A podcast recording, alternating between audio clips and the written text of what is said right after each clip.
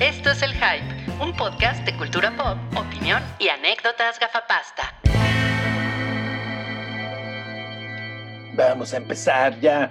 Episodio 330 del podcast del Hype. Nos acompaña el día de hoy Olga, la señora de los tamales. ¡Oli! que No tiene. Con su ayudante. tiene una sorpresa ahí, sí. Tiene un ayudante. Tiene un tamalito Tiene- ahí atrás. Ay, tiene un sonó muy pequeño- mal eso. Sí, sí, no suena muy mal. Sonó terrible. Y también está Alan la salchicha Acevedo. Mi nombre de boxeador. Este, sí, me, me da, me da un gusto verlos. Este, sí, sí, eh, hace chingos de calor y, y tengo Y mi saco.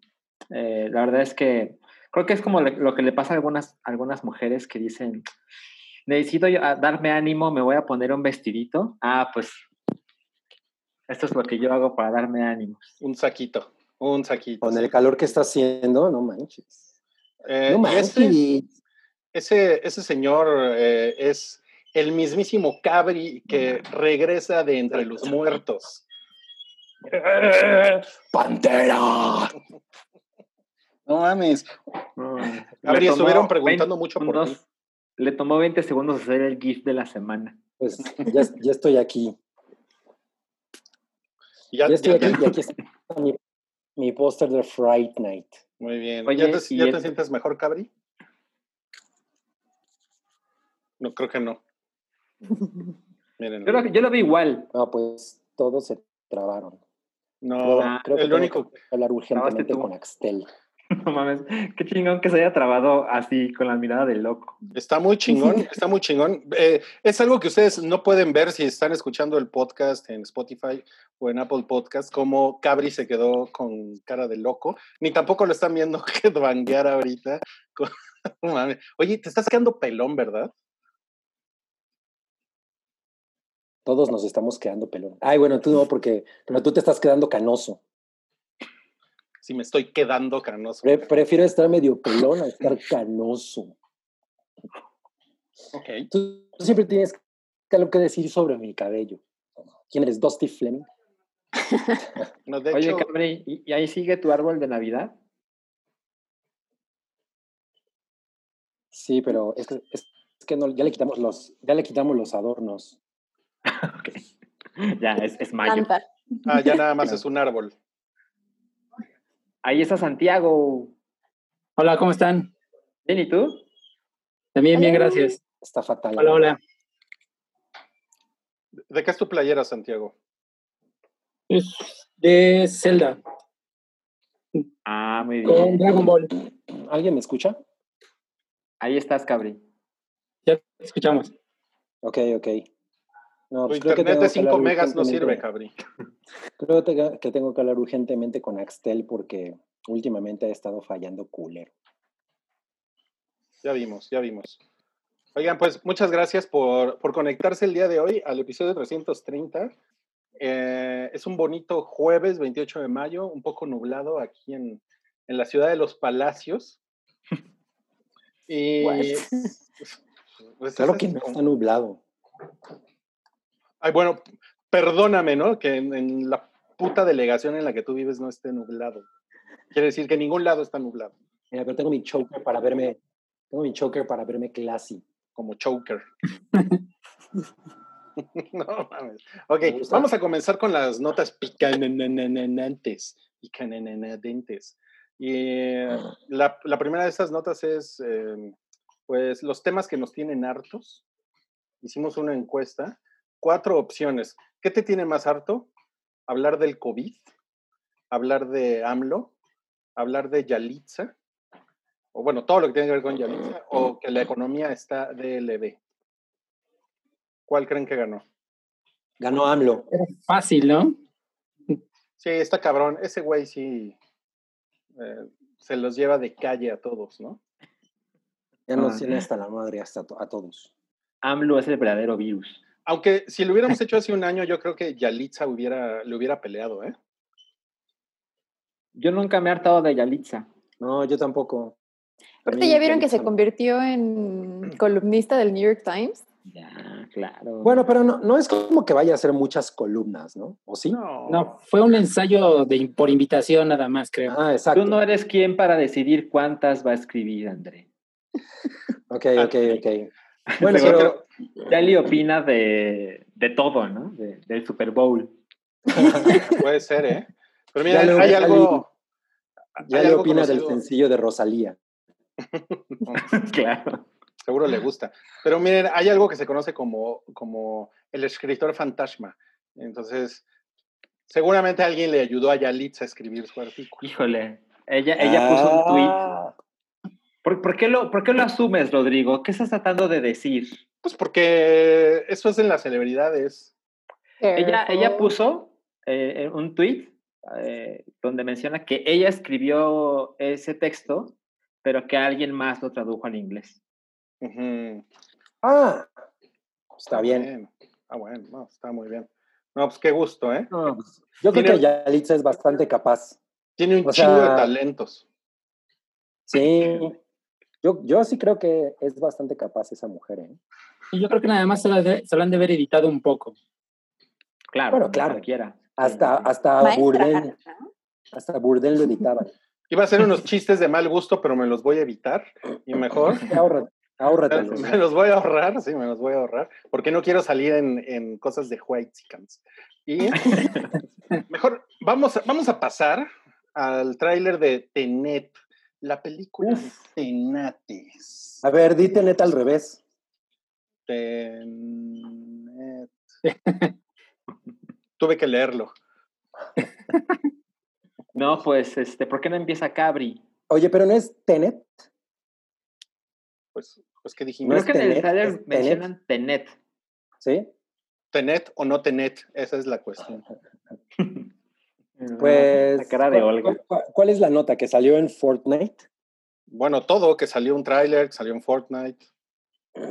O sea, primero, el tráiler se estrenó en Fortnite, ¿no? ¿Mm? Para ver Sí, si la es exclusiva. súper, súper actualis. Bueno, la verdad es que no sabemos mucho de la película, ¿no? Incluso la descripción en, en IMDB es muy vaga. O sea, anda por todos lados la descripción. Ajá, ¿no? exacto. Muy anda- vaga. Anda en pasa jugando Penal, videojuegos. anda en Buenos Aires. Pero, o sea, yo no soy nadie para juzgar la nueva obra del maestro Christopher Nolan, porque ni siquiera sé de qué se trata, ¿no? O sea, no puedo decir gran cosa, pero lo que veo en los trailers, pues no, o sea, es que no hay nada en los trailers que me haga decir, no mames, ¿cómo quiero ver esa película? La, la verdad. ¿Qué? De plano. Ajá. Siempre te pasa lo mismo, ¿no? El carro se voltea. Pero se voltea al revés, a la inversa. Puedes decir, puedes decir lo mismo de Rápidos y Furiosos 8. No mames, el auto se voltea. Sí. Pues sí, pero Rápidos y Furiosos es una nacada, o sea, ya, ya sabemos que es una nacada. Bueno, Exactamente pasa lo mismo. Oye, sí es una cuestión muy, muy subjetiva, ¿no, Cabri? En tu, en tu caso, porque si fuera de, de Kuskis Kuskoskis, el afamado director francés, eh, medio húngaro, o sea, tú estarías así de, no mames, estoy súper interesado en esto. O sea, si le pones el nombre de alguien más, No, pues, o sea, seguramente te interesaría. ese, ese trailer no me dice nada. Ok, o sea, No, no, no, es o sea, ese trailer no me dice hasta el momento nada. O sea, no hay el nada en chiste, que ¿no? yo diga, Que no, te- no sepamos de qué va hasta que Yo- lo es- veamos. o sea, sí, por supuesto, es parte, es parte de, es parte del chiste porque Christopher Nolan es misterioso. ¿Tú qué dices, Olga? Entonces- ¿También odias a Christopher Nolan? ¿Dónde? No, no lo odio, pero la verdad es que a mí me da un poco de flojera ya el... eh, justo ese, no es, no es como misterioso, sino se quiere ser tan conceptual, tan artsy, tan disruptivo, que es como que ya, ya, señora, siéntese, por favor, ya. Yo creo que Olga Ya va señora. con- invitando a un niño a este. A este. Oye, yo no, yo no sabía que eras mamá soltera. Ah, no, eso explica los suéteres que te ponen luego en la espalda, ¿no? No, estoy cuidando una cría. ¿Qué es eso? ¿Esto? Ay, Pues, es, oigan, no un, critiquen a Olga. es un cojín Ah, de sí. Sullivan. ¿Qué pasó, Cabri? Tengo una gelatina art. Ah, ya, art. Oigan, yo, este, yo sí estoy muy prendido. O sea, evidentemente el tráiler muestra muy poco. De hecho, es, es imposible como que armar una posible historia que hemos visto. Pero eh, pues yo sí caigo en el, en el hype que rodea, por lo menos cuando la primera vez que ves una película de Christopher Nolan. O sea, algo que me ha pasado es que la segunda, ya ni hablar de la tercera, no es tan interesante ver la, la mayoría de sus películas. Pero la primera vez, con algunas excepciones como Interstellar, que la detesté mientras estaba en el cine, y con la tercera parte de Batman, que yo ya estaba así de, no puedo creer que Mm, estamos sí, aquí claro. después de The Dark Knight. Eh, la- las otras películas de Nolan, la primera vez en un cine, no mames, es súper emocionante para mí. O sea, la, la- Dunkirk, por ejemplo, esa la vi dos veces en el cine. No mames, qué cosa más chingona. Y pues sí, es un güey mamón, es, es un güey este, que se cree así hecho por Dios, pero, pero pues ni hablar, ¿no? O sea, creo Oye, que... pero fin- todos somos hijos de Dios, Salchi. pues yo creo que el más, ¿no? Pero, o sea, algo que yo creo que no mucha gente atribuye a- al éxito de Nolan es que pues tiene colaboradores cabrones, o sea, no solo lo que él hace, sino que se rodea de gente chingona, que es como algo que como casi siempre sucede en las cosas chingonas. Como Horacio Villalobos. No, bueno, no quiero tocar ese tema hoy con Cabri. Este, Horacio Villalobos. y, y yo, yo disfruto muchísimo ver una película de un güey que le permiten hacer lo que quiera cuando me entero de lo que sucede estando viendo la película. O sea, llegar al cine y saber, ah, sí, es que va a pasar tal y a la mitad va a pasar tal cosa y creo que va a terminar así. Pues no, y creo que también eso influye en el éxito de Nolan. Es un güey que se ha permitido o, o- o digamos que su éxito le ha permitido guardar todo este misterio y eso siempre hace que una película sea más interesante. Aunque sea una chingadera, llegar al cine y ahí enterarte, por lo general, hace que las cosas se vean mejor de lo que son. No, pues has hablado con la verdad, Salchi. Pero ahora, ¿qué, qué opinas eh, Ajá. de el avión 747 que eh, se está reportando que se destruyó tal cual durante la filmación? Eh, es como la clase de cosas que es como hacer promoción sin decir nada de la película, ¿no? Es como, como cuando dice Avatar, así ya empezamos a filmar en un tanque de agua que tiene 850 mil albercas. Ah, ok, es como para hacerte presente en la, en la mente de las personas, pero no me parece como una cosa de no, no mames. Uf, ahora va a ser mejor de lo que creía la película. No, es, una, es un fun fact. Bueno, lo, lo, que, lo que están diciendo es que es más bar- es, eh, fue más barato, ¿no? Hacerlo en CGI. Ajá, que hacerlo Sí, ¿quién iba a pensar que destruir un avión era más barato que hacer miniaturas? Sí. Eso está muy raro, pero pues yo quién soy, yo no tengo la cotización. ahí A lo mejor les dio mano. hueva y a lo mejor dice, destruyelo, es más fácil. A lo mejor la gente de Hueta ya se está pasando de huevos, ¿no? Con sus presupuestos. Sí, sí, sí. Bueno, bueno, Cabri, entonces eh, lo que todos queremos saber es si, si, si tu salud sigue mejorando en las próximas semanas, ¿vas a ver Tenet? Eh, voy a ver, o sea, sí la voy a ver. Bueno, no sé. bueno, Sí, hay otra cosa más. Dunkirk, me acuerdo. No, no vi Dunkirk. Pero tú la recomiendas. Ujú, ujú. O sea, Sí, tú, está bonito. tú, tú- tú sí me, tú sí me dices que Interstellar es una mierda, pero esta, o sea, pero, pero Dunkirk sí vale la pena.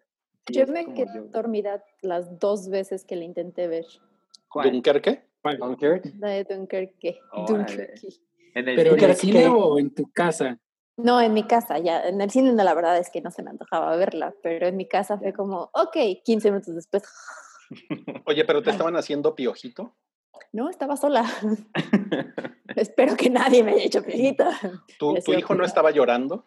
Mi hijo. Yo, me- yo mejor vi The Darkest Hour, que es el preámbulo a Dunkirk. The, The Darkest Sour, Patch Kids. The Darkest Hours.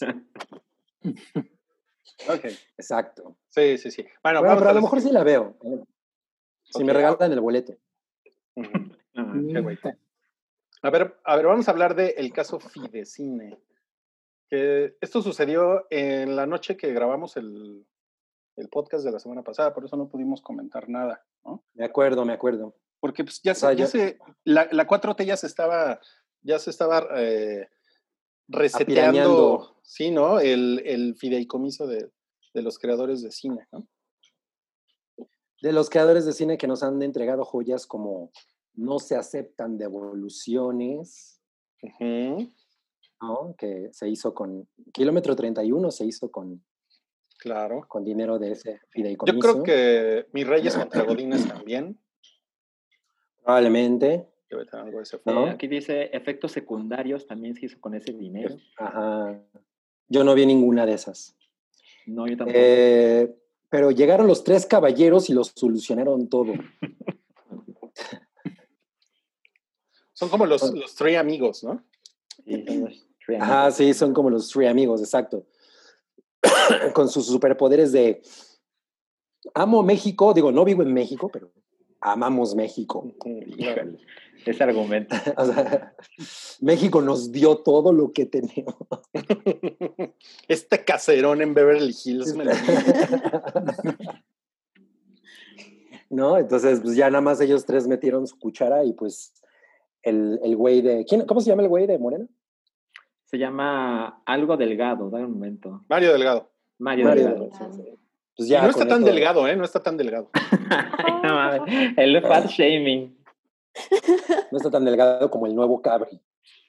No, no, no. no. No mames, de nuevo. El nuevo Cabri es como Adele. no, mames. No mames. Cabradel. Nada más le falta la voz. Sí, no mames. Bueno, pero yo sí Este, leí como una pero gran. pues qué padre, ¿no? Ya- Por lo del Fidecine, ¿no? O sea, de que lo iban a quitar. Ujú. Digo, Pues pues es es que eh, independientemente de que las películas estén culeras, pues no está chingón que quiten un presupuesto pues, que es importante, ¿no? Para, para una industria. Se supone que es el, que el 20% de las películas que se hacen se hacen a través de esos apoyos. Entonces sí es una gran este, parte proporcional de lo que se estaría quitando de las salas. Aunque nos guste o no, ¿no? Ya Ya dependiendo de la quisiera yo calidad. ese dinerito para injertarme un poco de cabello. No mames, sí te ve. Sí te está haciendo como Morphy, ¿eh? El de, el de Robocop. A lo mejor esa fue la cirugía que le hicieron en el hospital. Le pusieron sí, un escáner. No, bueno, o sea, respecto a lo de lo del Fidecine, pues, pues sí, yo creo que nosotros y nuestra audiencia no, no estamos muy interesados en, en la gran mayoría de esas producciones, pero, pero es una obviedad. Rui sí, Yo sí. Bueno, Rui es una excepción, pero bueno, Rui sí. Rui sí se va, va a ver. No se aceptan dos voluciones, que es la segunda parte de. Tengo la de, la de Guadalupe. Reyes ahí en mi, en, en mi lista de cosas por ver. Pero, ¿En pero, pero las ves en tu casa. O sea, no Sí, compras un boleto y vas a verlas al cine. Oye, ¿cuál es la de Netflix que dice Revenge of the. Revenge of the. Ah, la- donde sale Bárbara de Regil. Ajá, ¿cuál es esa? Ah, no me acuerdo. Es que le pusieron un nombre raro. Ajá, le pusieron Revenge of the. Ay, güey, no me acuerdo, no me acuerdo. Ok, ¿podemos seguir bueno, con el tema o vas a interrumpir así nada más? Bueno, a ver, a ver, dime. Este, lo que Vamos decía es que si, si- si haces pocas películas, eh, existe la posibilidad, o sea, si, si tu industria es pequeña, se reduce la posibilidad de que de esas películas hagan películas chingonas, ¿no? Exacto. Como dar una plataforma para que los cineastas hagan su trabajo y no podemos pensar que si solo vamos a hacer, no sé, 10 películas al año, las 10 van a estar cabronas. Pues no, así no funciona la, esa industria ni ninguna otra. Sí, claro, tiene que haber mucha prueba y error, ¿no? Pero, ni- pero ninguna está cabrona. Eh, Hacen 10 y ninguna está cabrona. O sea, no sé si la camarista Ah, se sí. hizo con... Pues con esas estaban metiendo el dedo ustedes, ¿no? Seguramente me hay gusta. películas que, que nos gustaron y que están dentro de ese apoyo, pero no se les da, bueno, como no, no, no las nombraron en los artículos, ¿no? Para, este, mucha gente no las reconocería. Claro. Sí, de hecho sí, justamente hay una nota que estaba como medio leyendo que habla como de que les parece una falsa victoria recuperar como este fideicomiso, porque a fin de cuentas eh, como que todo el cine mexicano en general está, incluso en su propio país, está muy pateado. La Cineteca Nacional no te muestra todas las películas que realmente se producen, o sea que realmente todo quedó igual. Fue como una victoria de no nos están quitando el fideicomiso, pero tampoco se están haciendo iniciativas para que realmente tenga un auge o evolucione o sea de mayor calidad el cine mexicano. O sea, no hay Claro. distribución, las películas no están chidas. ¿no? O sea, hay como mucho, eh, pues, amiguismo en el gremio.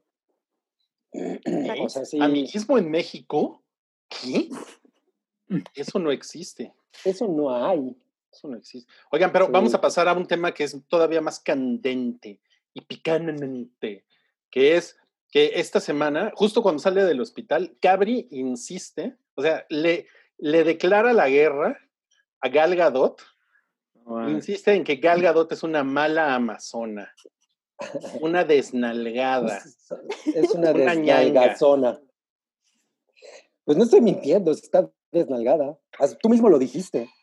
O sea, por eso, por algo le, por algo le dicen desnalgadot. Pero, pero yo, yo sí le ponía, yo sí le ponía mi nariz en sus pompis. Hay un niño en este podcast. Ah, lo en sus sabía. no pompis. Audífonos, no escucha. Por hijo dijo Pompis, no dijo otra cosa. Así, justo en medio, mira. Ah, o sea, ya podemos estar en YouTube Kids, ¿no? Porque dijo Pompis. Este, A ver, es que, No, pues o sea, explícate, Cabri. Mira, el otro día estaba yo, bueno, el otro día, antes de, antes de que se desatara este apocalipsis, eh, estaba yo hace un rato, estaba formado eh, para subirme al juego de Wonder Woman en Six Flags, ¿no? Que básicamente te hace así y se acaba. No, Y eh, dura, dura como 30 segundos. Y había unas ilustraciones de Wonder Woman. No mames. O sea, no mames. O sea, ese es el canon para ti, ¿no? Eso que viste en la fila. Es el canon de Wonder Woman. claro. El canon, sí, pues, pues sí, pues es que Wonder Woman Claro. es así, o sea, Claro. y ustedes estaban usando, a ver, ustedes estaban usando el argumento de que Aquaman y no sé qué, o sea, sí, es- estoy de El acuerdo vuelo en de que- Aquaman. en que Jason Momoa no es rubio ni nada, pero pues es un güey impactante, ¿no? O sea, es un Sí. cabrón que lo, lo ves y dices, ese, ese güey es un, es un superhéroe, ¿no? Bueno, si yo viera Ay. a Gal Gadot en persona, seguramente me impactaría también. Sí, no mames. Eh, pues yo diría, pues qué bonita está y todo, pero no es una superheroína, o sea, ella está muy flaquita para ser Es- una por eso te decía, O sea, él- o mira, sea, cuando vimos a Michael Keaton dijimos, no mames, todos mis miedos se han hecho realidad con el caballero nadie- de la noche. na- nadie dijo eso, nadie dijo eso, nunca nadie dijo eso. Pero es un Todo- Batman, para todo el mundo fue como un what? pero, pero funcionó. Pero es un buen Batman. Ah, ya, funcionó? este sí. Ahí está. Ajá, o sea, sí. Gal Gadot es una buena Wonder Woman. O sea, funcionó. Gal Gadot, Pero, no pero mames. yo, pero yo no me la compro. O sea, yo te- tengo derecho a querer que mi Wonder Woman sea una mujer un poco más imponente. O sea, sí, pero, pero, pero no, o sea, es una mamada que digas que funcionó, ¿no? Cuando la, la, la tipa es famosísima ya ahorita y la película estuvo súper cabrona. El- La película o sea, no estuvo súper cabrona, o sea, no mames, tuvo tuvo, una primera... una- fue la película no, de o sea, le superhéroes fue que bien, tuvo más conversación ese año. le fue, güey. le fue muy bien, Tuvo buena claro, claro, taquilla. pero, pero no, no está súper cabrona. O sea, yo digo que tiene dos buenos tercios y el final... es- O sea, no me, no me refiero a los méritos de la película, pero... sino que fue una película que gustó? realmente... Sí, a mí Ah, también. grande. gustó. Pero fue una película Ah, muy que fue un grande. chingadazo. Sí. Oye, Cabri, ¿a Sí, quién sí. pondrías? Yo to- todavía lo sigo pensando. Mira, yo, mi teoría es que, bueno, lo que yo pienso es que podrían haber puesto a una persona nueva, como cuando fue Christopher Reeve Superman. Nadie Yo, por ejemplo, no sé si Christopher conozcas a. Gina Carano. Ella sería una buena Sí. Wonder Woman. Tiene, tiene, tiene el Es la- porte. Sí. Está bien mamey también. Tiene el porte. Sí, sí, sí. Yo, yo Se ve mucho más a Cabri, cabrona. Creo que le gustaría Lucy Loles. Pero ya está muy grande. Ajá, sí, pero alguien como con esa apariencia. ¿no? Ajá, exacto. Ya. Lucy Loles hace 25 años. Ajá. Bueno, ella, pero- ella sería una gran Wonder Woman. Pero ojo, Lucy Loles aún así era muy, muy delgadita. O Pero- sea, en ese pero- entonces se veía como, ah, pero estaba Pero muy su, delgada. su presencia, o sea, la presencia es mucho más cabrona. O sea, tú veías a Lucy Loles en, en China y era como, güey, esa vieja me parte la madre, ¿no? O sea, o eso, eso te daba a pensar. O sea, ¿te parece que te parece que Gal Gadot es muy sweet para ser Wonder Woman? probablemente, ajá, exacto, es muy sweet. Mira, Ok. cuando vi a, a- a- a Angelina Jolie en persona, que es una mujer que se ve cabrona, ¿no? O sea, yo siempre he pensado que esa mujer se ve como cabronzona. No mames, es demasiado petit. Ok. Y efectivamente, o sea, sí la ves y dices, ah, no mames. Pero, güey, Gal Gadot mide 15 centímetros más que tú. También mi esposa. O sea, no son personas petit. Ajá. Pues, no, pero, o sea, pero estoy diciendo que, que Angelina Jolie se ve petit, pero en pantalla se ve cabrona y ya. O sea, la ponen de tal manera o se ve de tal manera que se ve muy cabrona. Y yo siento que Gal Gadot, a diferencia de las otras amazonas que le ponen a su alrededor, no se ve así. Entiendo tu justificación de que ella es la que va empezando, pero güey, o sea, Wonder Woman es, te digo, estaba yo formada en el Six Flags y la ilustración era así como, güey, eso es Wonder Woman. Eso es lo que yo quería ver. ¿Ves? Estoy en mi derecho. Además, yo les tengo que, des- yo les tengo que decir una cosa. Yo, o sea, no es que yo sea súper fan de Wonder Woman, pero de, de alguna manera crecí con una, o sea, con ella como, como imagen, porque tenía loncheras de los super amigos, de Aladdin y muñequitos, de los muñequitos que salieron de Superpowers en los 80. Güey, o sea, y Wonder Woman para mí era como, estaba yo muy obsesionado con ella hasta que le entré a Marvel. Y pues nada, de ahí sale mi, mi desacuerdo con Gal Gadot. Pero bien por ella, estoy feliz de que una mujer tan, tan, a- tan dulce le vaya tan bien. Tan dulce. Gali. Tan Exacto. dulce. Es muy Tan dulce.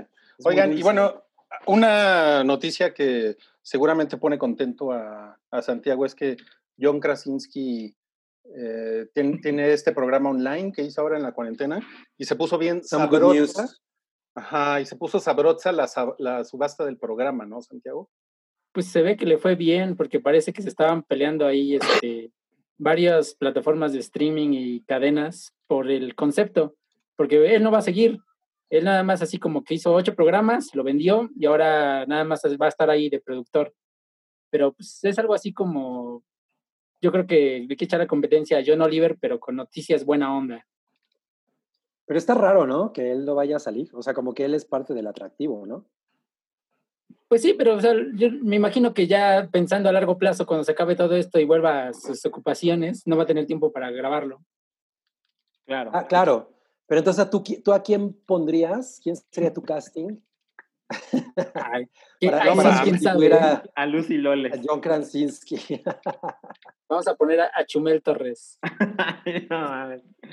Pero sí está raro, o sea, es como si un día le vendemos el hype a Netflix y Netflix pone a, a nosotros genéricos, ¿no? Para hacer esto. a Rodrigo Pues, Choco. Torres. Sí, exacto. No mames, con Rodrigo Chocotorres. güey. Ay, güey. Ok, ok, ok. Sí, está, está raro que él ya no vaya a protagonizar. O sea, me imagino que eso le va a quitar audiencia. Sí, lo, yo creo que lo van a vender de otra forma. Pero pues él era el atractivo. el atractivo en visual. tanga. Qué pendejo. Sí. Ok, bueno, la siguiente es Amazon está trabajando un spin-off eh, en, en formato de Lisbeth serie de Salander. televisión. Ajá, de la, de la señora esta toda rarita de, de los libros Millennium, que, que salió en las películas de, ¿cómo se llama? La chica, La, la estúpida del tatuaje de dragón, ¿o cómo se llaman? Ay. Se ve como que ella es fan de Panda, ¿no? no de My Chemical De Romance, de Evanescence. Panda. Sí. Es más de Evanescence, sí. pues no sé, me- me- no, no- no me da buena espina eso. Porque, pues, lo, o sea, las historias originales, las novelas, son una cosa muy cabrona, ¿no? Y como que inventarse una historia alterna de Lisbeth Salander, no sé. Espero que los Bueno, por lo- escritores sean chingones. Por lo menos no van a repetir lo mismo de que ya hemos visto, entonces es algo bueno. Sí, ya, ya hay como mil remakes de lo mismo, ¿no? Mil Sí, de una remakes. nueva historia. La- esa que es, sacaron hace poco, la de la chica en la red de la de la araña, ¿es de lo mismo? ¿Es de la misma serie? Sí, pero era también otra historia. No tenía nada que ver con lo anterior. Pero era Ah. algo más pero era ya como una espía, ya estaba más enfoca- enfocado en la acción que a, o algún, a desenmarañar un misterio. Ok. O sea, ella era, ya era ninja. Casi, casi. Es como una, una franquicia rara, ¿no? O sea, la más popular es la que dirigió David Fincher y luego no continuó ese proyecto, pero hubo otros que quisieron hacer como la continuación de los libros, pero como que nunca ha retomado la popularidad de, de de David Fincher. Pero según yo, las más populares son las que se hicieron suecas o no sé de dónde, ¿no? Ajá, las O sea, de la- Naomi la- las- Rapaz. Esas, creo que han sido muy aplaudidas, pero no son populares. No. Yo creo que No, los no libros son más populares que las películas, de hecho. Mm. Oigan, ya se nos acabó el tiempo. Vamos a regresar ahorita, ¿sale? Con más acción en el hype, porque tenemos muchas cosas de qué hablar. Bueno, Adiós. bye. Ay, Esto es El Hype, un podcast de cultura pop, opinión y anécdotas gafapasta.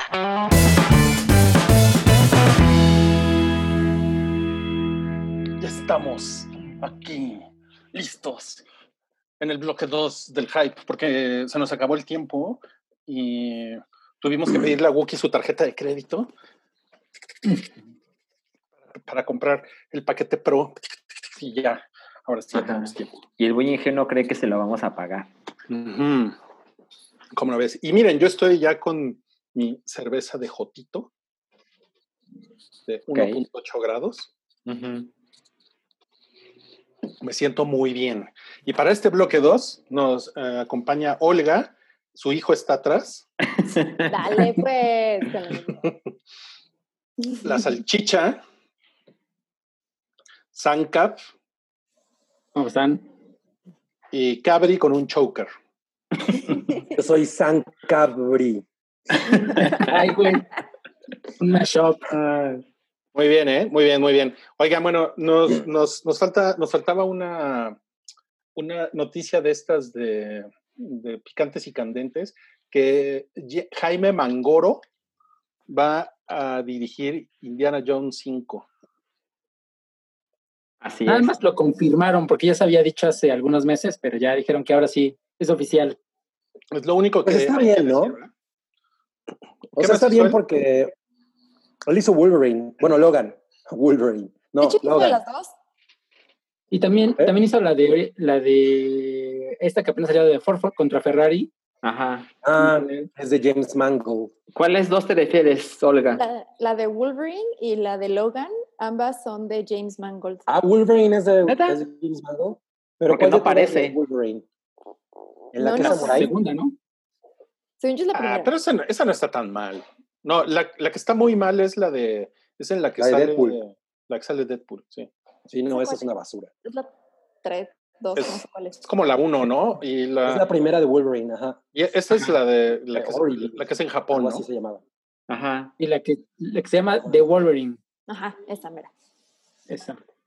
Pero bueno. La verdad es que yo tenía toda la fe del mundo la vez pasada de Indiana Jones porque la dirigió Spielberg. Y güey, no mames, qué cosa tan, tan espantosa. O sea, Como que se comió unos hongos, ¿no? sí, no, o sea, no sé qué, qué le pasó al güey. O o sea, porque Spielberg últimamente ha hecho cosas chingonas últimamente. O sea, como que no ha perdido la pil, ¿no? Incluso, o sea, yo amo Ready Player One. Me o sea, me pareció que para regresar a su estilo comercial, es- estuvo chingona, ¿no? Ujú. Pero Ya, Para, para alguien que se queja del tráiler de Tenet, después dice que Ready Player One es la mejor película de la década. nun- nun- jamás dije que Ready Player One era la mejor película de la década. Me, la- me, la- la- me gusta un chingo y ya. Ay, Pero- lloraste las cinco veces que la viste en el cine. Sí, sí, lloré, ¿qué te pasa? Las Y, cinco veces que viste. Es, es que sale lo de, lo de Kubrick y me gusta mucho. Em, me hace llorar. Bueno, pero James Mangold es buen director. Yo espero que el güey haga algo chingón. Y que no use mucho CGI, porque el CGI de la última, no mames, qué cosa tan, tan asquerosa. Sí, está cabrón. Oigan, vamos a platicar de cosas que vimos en la semana. Eh, vamos a empezar con The Lovebirds, que esa la vimos la salchicha y yo, es una película que comentamos aquí en el podcast la semana pasada. Se estrenó en Netflix. Así es, es una película que se iba a estrenar en el festival de Sundance, me parece. No, en el South by Southwest, pero pues pandemia, ¿no? Entonces dice Paramount, bueno, no, no se preocupen amigos, la estrenamos en abril en el cine. Pandemia, ¿no? Entonces llega Netflix y dice, bueno, ya, te la compro. Y fue como la película se estrenó apenas el, me parece que el 22 de mayo. Sí, 22 de mayo. Eh, es una película dirigida por Michael Showalter, que es el mismo de The Big Sick, que el mundo adora esa película. Yo no la he visto, pero, pero yo creo que tú ya la viste, Santiago. Apenas la vi hace como dos semanas. Está muy buena. Ah, ok. Ajá. Eh, también Wookie hace tiempo que habla de ella y me la ha recomendado mucho. Eh, sí tengo curiosidad, solo pues ahí se me ha pasado, pero digamos que la gente estaba muy, muy prendida porque es este director, otra vez con eh, Kumail Nanjiani, que es el protagonista de The Lovebirds, y la gente como que esperaba, ah, pues puede ser que sea tan chingona como The Big Sick. Eh, la película también está protagonizada por esta chica, se llama... Isa Rae, Isa Rae, ajá, exacto. mi novia de- Rae. Usted- tú y Cavi tienen muchas novias en el mundo. Este, es la, misma chica de Insecure. Y digamos que la sinopsis es, ellos son una pareja que ya tienen algunos años juntos, no están casados. Son como esas parejas cool de, no, no, los matrimonios son para, para gente muy convencional, no es para nosotros. Y de, de- pues de repente son invitados a una reunión con otros amigos y, y la película inicia cuando ellos se conocen y empiezan a andar y ya sabes, todo es súper romántico y es como, no mames, pocas cosas como la primera cita, ¿no? Y corte A, de repente ellos ya llevan años juntos y se llevan de la chingada. Entonces, eh, es, es muy curioso porque la, la- le pasa a todo mundo. Sí, o sea, la dinámica que tienen es una cosa que se ve como una pareja de verdad, a pesar de que es una película, así dices, no mames. Sí, así, así son los pleitos y eso es como muy, muy genuino de parte de ellos dos. Tienen muy buena química.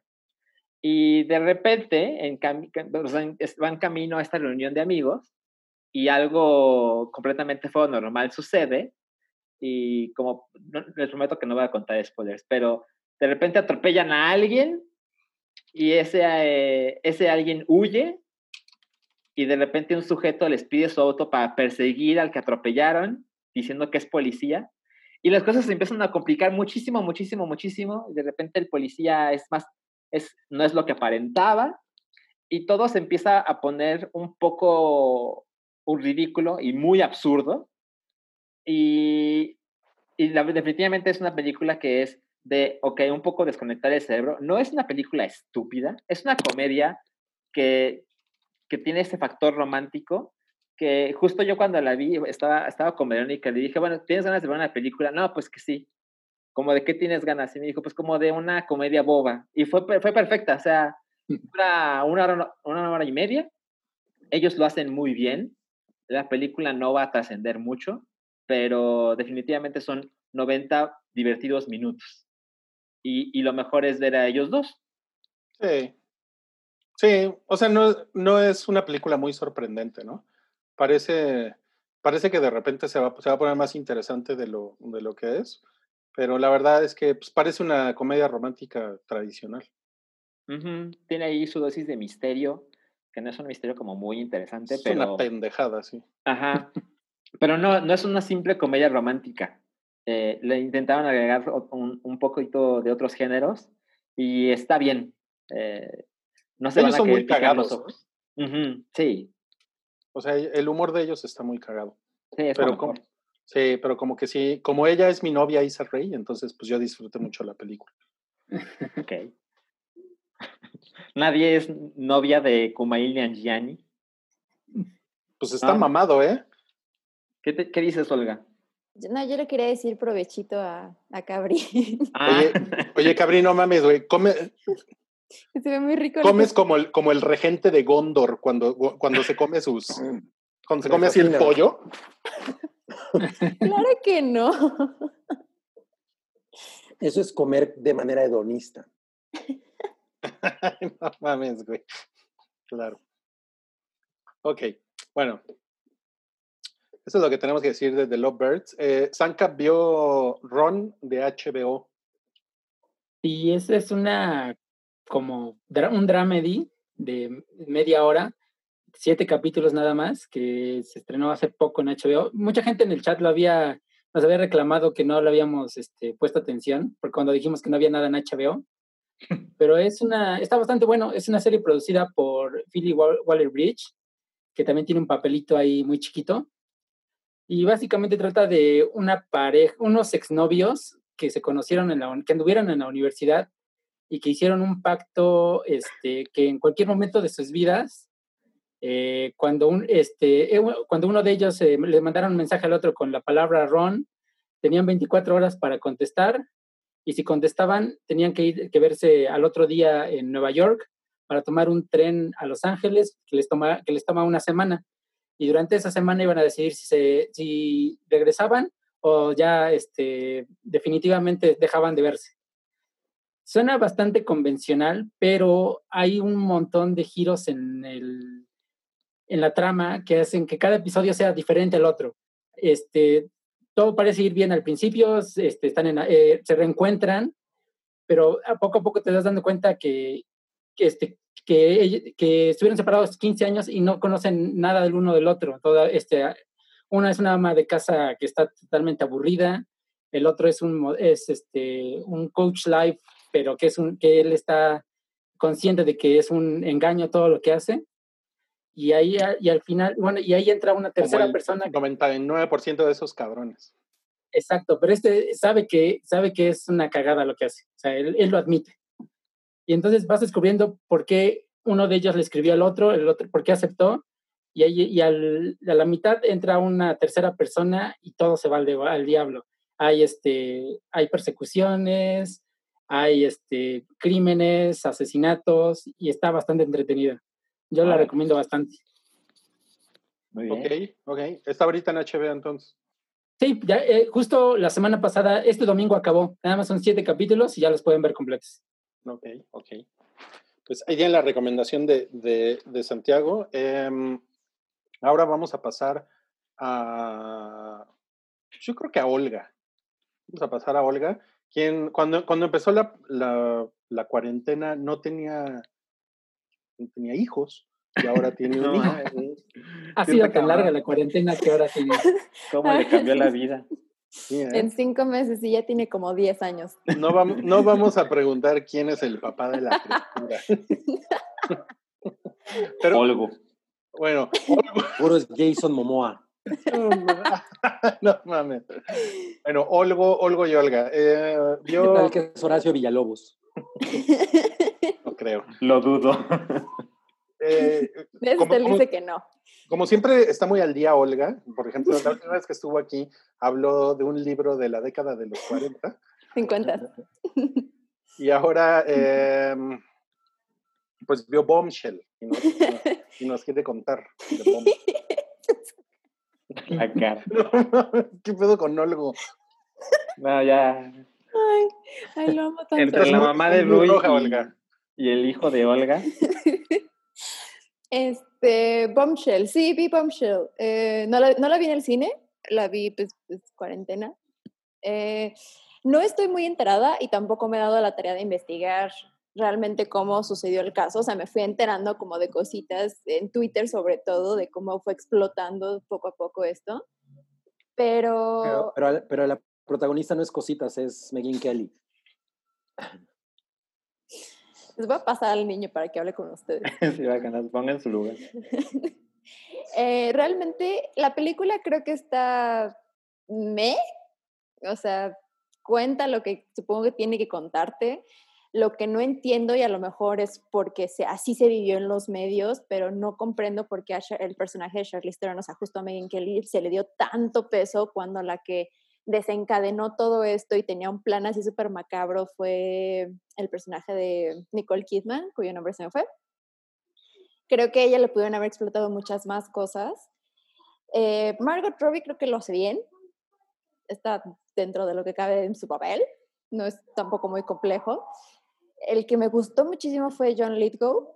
Creo que eh, tanto el maquillaje como el personaje, la actuación está súper, súper, súper bien. Pero en general la película, meh, o sea, honestamente me lo pudo haber ahorrado.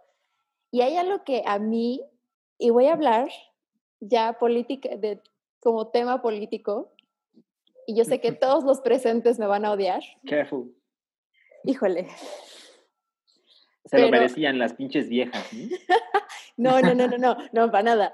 Ajá. Pero hay algo que me desespera mucho este tipo de situaciones. Es, no, insisto, no lo he investigado a fondo. Entonces, me estoy hablando específicamente de lo que vi de acuerdo a lo que me presentaron en la película, lo Ok. cual pues siempre se da interpretaciones muy, muy abiertas de acuerdo al punto de vista de cada quien.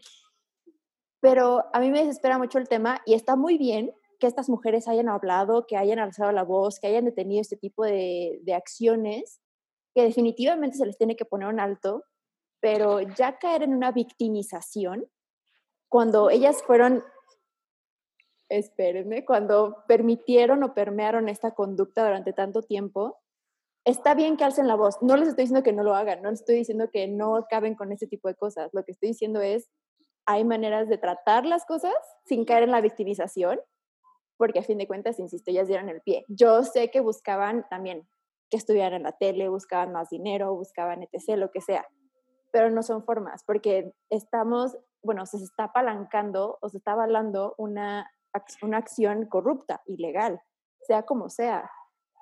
Claro. Entonces, lo único que a mí me desespera es esta parte de victimización. Está perfecto que hablen, solamente que no se victimicen como si ellos hubieran sido santas personas, porque al momento de avalar este tipo de acciones, están también perjudicando a otras personas quienes son mucho más vulnerables a este tipo de cosas. Pero- Ok. Pues yo no he visto la película. La verdad es que como que nu- nunca pensé que fuera una película que debería ver. Entonces ahí, ahí no tengo mucho que aportar. Pero Cabri sí la vio y creo que también opinaste que la película es como, eh, ¿no? Sí, es una cosa como para televisión. Ya. O sea, no me, no me pareció relevante de ninguna manera, especialmente teniendo actrices tan cabronas, ¿no? O sea, Nicole Kidman, Margot Robbie, Charlize Theron, que bueno, Charlize, eh, sí, sí, sí es muy buena actriz, o sea, es buena actriz. Pero, Uy, yo pensé que ya le ibas a declarar la guerra a Charlize. O sea, no es la pendeja de Gal Gadot, ¿no? exacto, no es la, No, la desnalgadot, que, no es, que no es nada imponente. no es la, no es la insulsa de desnalgadot. No, no, no, Charlize Theron sí, sí, sí puede actuar chingón, pero hace mucho no le vemos algo. ¿Qué esa cosa poco que estaba cabrón? Hace poco sacó algo que- en la que Atomic Blonde. ¿Cómo? Atomic Blonde. ya tiene No, rato no, no, eso. no, hizo una película que, en la que estaba como muy laureada. Bueno, X. El punto es que- Monster. No, más Este El punto es que Bombshell, efectivamente, yo era una película, cuando salió el tráiler, no mames, yo dije, güey, ¿qué pedo con ese elenco y el tema y la madre? Y Charlize Theron se parece cabronamente a Megan Kelly, gracias al- a la magia del maquillaje. Pero, pero la película es así, ¿no? O sea, se, se siente como una cosa absolutamente innecesaria. Aparte, Me gustan las- es plana. Como uno de esos pedos que no huelen. Wow. No, pues. Yo le, yo, le, yo le deseo a tu esposa que tú tengas muchos de esos. La intimidad. Siempre me voy a pedorrear a otro lado, ¿ok? Lo que, lo que faltaba aquí con el, con el regente de Ahorita Gondor. vengo, amor. Bueno, ah, y bueno, vamos a seguir con el regente de Gondor, Cabri, que vio Dark Waters. ¿Qué es eso? Dark Waters es una de esas películas que estaban muy, muy nombradas como para que fueran también nominadas al Oscar. Sale eh, Hulk, ¿cómo se llama? Eh? Se me fue ahorita. Mark Ruffalo. Mark Ruffalo, exacto. Es una película de, de, de Eric Todd Bana. Haynes. Eric Bana. No, Edward Norton.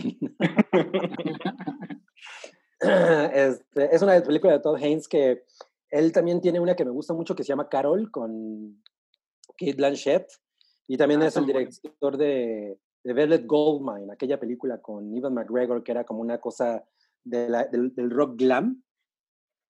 Y es una, es una cosa bien, es una película de abogados, Dark Waters, en la que Mark Ruffalo es un abogado que trabaja para empresas multinacionales cabronas tipo DuPont.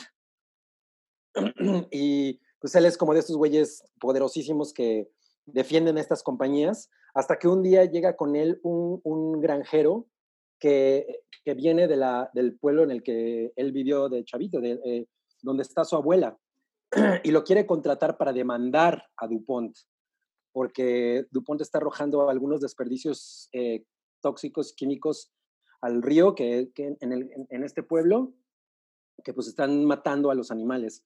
Yo debo admitir que entre la, en- la enfermedad que, en- entre la estancia en el hospital, porque fue la primera película que vi des- después de salir del hospital, y, y como la manera en la que está presentada la película, la verdad es que me afectó bastante ver a los animales muertos. o sea, fue una cosa bastante terrible para mí, porque los granjeros, estos granjeros tienen una relación con, su- con sus animales muy, muy cabrón en la que hay como una especie, hay como una especie de respeto, ¿no? Y hay como un cariño. Y pues este hombre tiene que básicamente matar a algunos de sus animales porque se vuelven locos, ¿no? Lo, lo- lo atacan, son animales enfermos, presentan enfermedades terribles.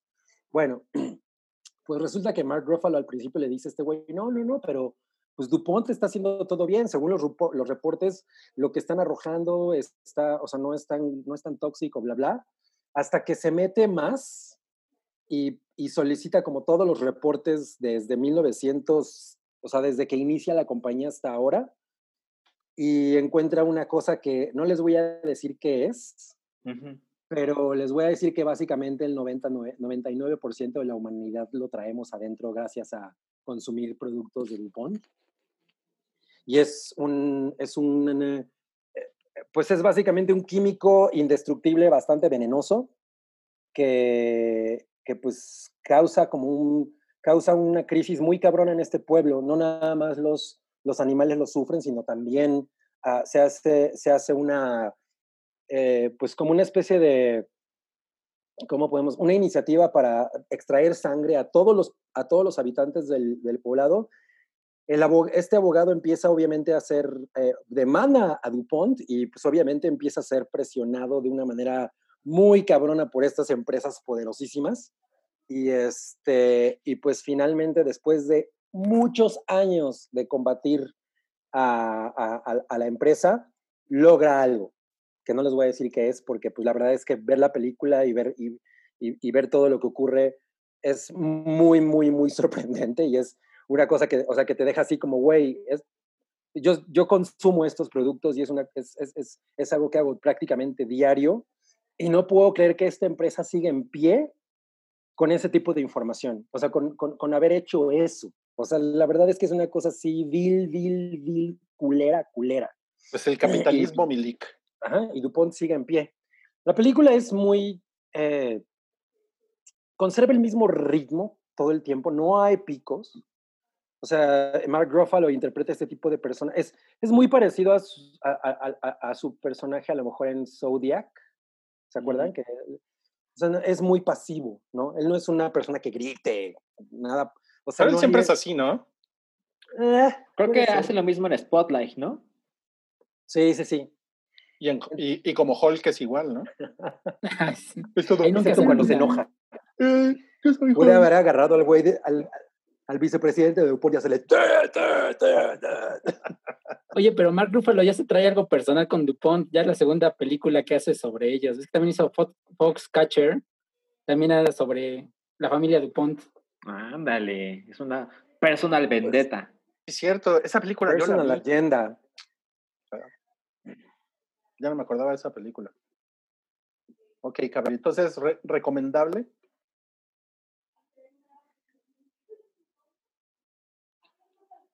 Dark Waters es Cabrón.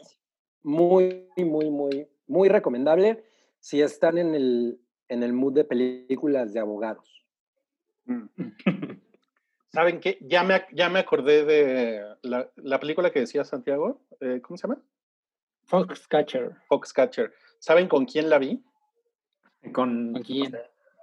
con Mark Ruffalo. Peor. Ah.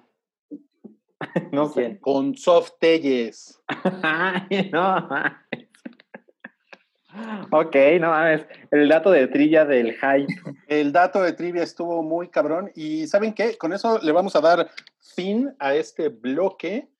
Y ahorita, la verdad queríamos hacer dos bloques, pero vamos a acabar haciendo tres bloques por asuntos técnicos. Pero miren, ahorita nos vemos. Digan adiós. Adiós. Esto es El Hype, un podcast de cultura pop, opinión y anécdotas gafapasta. ¿Por qué andas tan coqueta hoy? Es porque está tu hijo, ¿verdad? No han sido muchas revelaciones para un solo episodio, ¿no? O sea, Y todo es Rui. la Es- última película que Rui vio con Soft Telles, El hijo de Olga, El regreso de Cabri. ¿Les puedo dar otra revelación? Ujú. A ver. Pues es que me advirtieron que en esta cuarentena luego las familias crecen y pues ya vimos qué es lo que pasó con, con Olga. Y Pues mira, miren. sola. Oh, no. Oh. No mames, es que hasta Olgo se asomó. Mira, Estaba dormidita. ¿Cómo, ¿Cómo se, se llama? llama? Estamos entre dos nombres. Uno ¿Estamos es entre dos nombres? ¿Así se llama? Ah. El primero Entre es dos nombres estás. y el segundo nos parece muy cagado que se llame Karen. ¿Cuál es el primero? Muy ad hoc. Midna es una referencia a Zelda, Sí. la princesa del crepúsculo. No mames, qué cabrón. Pero. ¿cómo sucedió esto? ¿En qué momento? La verdad es que está con nosotros desde el lunes antepasado, pero estábamos como en la prueba de a ver si no nos morimos con las alergias. Y, y no le había querido decir a nadie, pero nada, ya hemos sido muy felices y ya, ya nos la vamos a quedar. ¡Qué precioso! Muchas Qué felicidades. Mm. Está muy chingón. Sí, ¿eh? Eh, felicidades. Felicidades, Alchi. Tú también, Olga. Me da gusto ver que están aprovechando bien la, la cuarentena. Oigan, y pues, eh, por cierto, esta es la décima semana que hacemos el hype en cuarentena, en esa modalidad, y seguramente nos vamos a seguir así un buen rato. Eh, aquí, en la, aquí en la Ciudad de México, por, eh, hace dos días hubo, eh, bueno, no en la Ciudad de México, pero en, en- en todo el país hubo, hubo 500 muertos en un solo día por, por COVID. Y, y la Ciudad de México es el lugar más golpeado por la pandemia. Entonces, eh, estamos en semáforo rojo y aunque se acaba todo, es- todo este pedorrete de la, de la jornada de sana distancia, se acaba como el lunes, creo. Eh, pero pues eso es nada más como, pues, como mero trámite, porque la verdad es que nosotros vamos a seguir igual. Entonces, eh, pues aquí nos estaremos viendo en el, en el, en el Zoomcito, ¿no? Mi ¿El link Swancito? en el Swancito, sí. Oigan, eh, bueno, platicamos de HBO Max, porque HBO Max se lanzó en Estados Unidos y estuvo muy cabrón, ¿no? Para el parecer. Sí, mucha gente, bueno, muchos ana- analistas le ven potencial para darle frente a Netflix. La librería se ve bastante completa, este, tienen muchas cosas eh, antiguas, clásicas y hay un poco de sus originales, pero sí se ve bastante atractivo. ¿eh? En la página preguntamos si les interesaría y pues una gran mayoría dijeron que sí estarían desde el día uno para contratarlo. Órale. Eh, bueno, tiene Friends, que es lo, una de las cosas que más le gustan a la gente. Sí, no mames. eh, tiene Game of Thrones, que seguramente todavía... Bueno, no mames, yo el otro día leí un tweet de un amigo que iba como en la cuarta temporada de Game of Thrones y estaba fascinado. wow. Qué cagado debe ser eso, ¿no? Así como, Es no, como ya, viajar en el tiempo. ahí, ahí déjalo, amigo, no veas más. Pero es que es la, es la, la mayor parte de, de la gente no ha visto, ¿no? Game of Thrones. Claro. Entonces sí, es, se ve que es un buen deal. ¿Qué, eh, qué más va a tener? Va a tener a... Tiene Batman The Big Bang. Theory, mm, va a tener el, el Snyder Cut. ¿De The Big Bang Theory? No mames, estaría muy estaría cabrón. cabrón. Sería muy cabrón, sí. Este, No, sale todo Cartoon Darkseid. Network, Adult Swim. Órale, eso está Adult chido. Swim. Adult Swim es chingón. O sea, como, Eh, como que viene más cargado que Disney Plus, ¿no? sí, totalmente. Es más variado, más variado, ¿no? Todos los productos que tiene. No solamente va para el público infantil. tan cargado como Olga hace nueve meses. No, man. O sea, ya. Qué tipo ver, tan asqueroso. Oigan, pero también iba a estar O'Brien, ¿no? Conan O'Brien. Ajá, también. Ahí yo tengo una duda. ¿Hay, hay contenido de Disney, ¿no? En HBO Max. ¿O no? No. ¿Por qué lo dices? No. No sé, en algún punto tenía la idea en la cabeza de que había contenido de Disney y dije, no, pues está súper completo, voy a deshacerme de todo y solamente me voy a quedar con HBO Max. No, también". no, pues eso es, eso es como pensar que Hillary Clinton sería la vicepresidenta de Trump. Podría Sí, no. pasar. uno nunca Miren, o sea, lo que va a tener H, bueno, lo que ya tiene HBO Max, porque inició ayer en Estados Unidos, es todas las películas de Warner Brothers, New Line Cinema, todo DC Entertainment, todo TNT, Cartoon Network, Turner Classic Movies, Crunchyroll, Adult Swim, Rooster Teeth y un poquito de Criterion Collection. Oye, ¿el, el CW no va a estar ahí? CW. Supongo, ¿no? Sí, Seguramente. también está, también sí. está. No mames. Sí está chingón. Pero está bien caro, ¿no? Cuesta 15 dólares, que es el más caro de los servicios de streaming. Pero pues ya sabes, es como. Es como la manera en que HBO le refuerza esa idea a la gente de soy el más cabrón Sí. y por eso cuesto más, ¿no? Soy premium. Ah, Ahora, no sé cuánto cuesta Netflix en Estados Unidos hoy. Cuesta como 13 dólares. Ah, pues entonces es una diferencia mínima. Es una Big sea, Mac más. Disney, Disney, Disney Plus sí está cabronamente barato.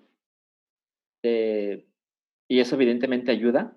Pero creo que sí, parte del, del mensaje que da HBO Max es, o sea, incluso que se llame HBO Max, es, no quieren dejar de lado o, o u ocultar que está HBO de por medio, como el, el rostro del servicio de streaming.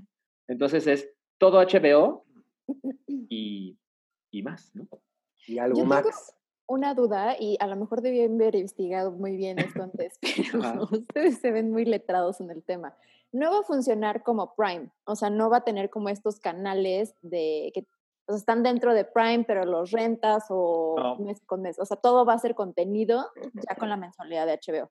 Ajá, HBO Max tiene un paquete único, Ok. 15 dólares, no hay más. Eh, Todo lo y- que te puedas tragar en un mes. Exacto. Y Sí. pues ya sabes, va a tener esas opciones de descárgalo en tu dispositivo para verlo después. Ahorita no está activo, pero pronto va a estar. Bueno, pronto según ellos, no sé cuándo. Y también vi unas quejas de que no está en 4K el contenido. También prometieron que pronto va a estar. Ok.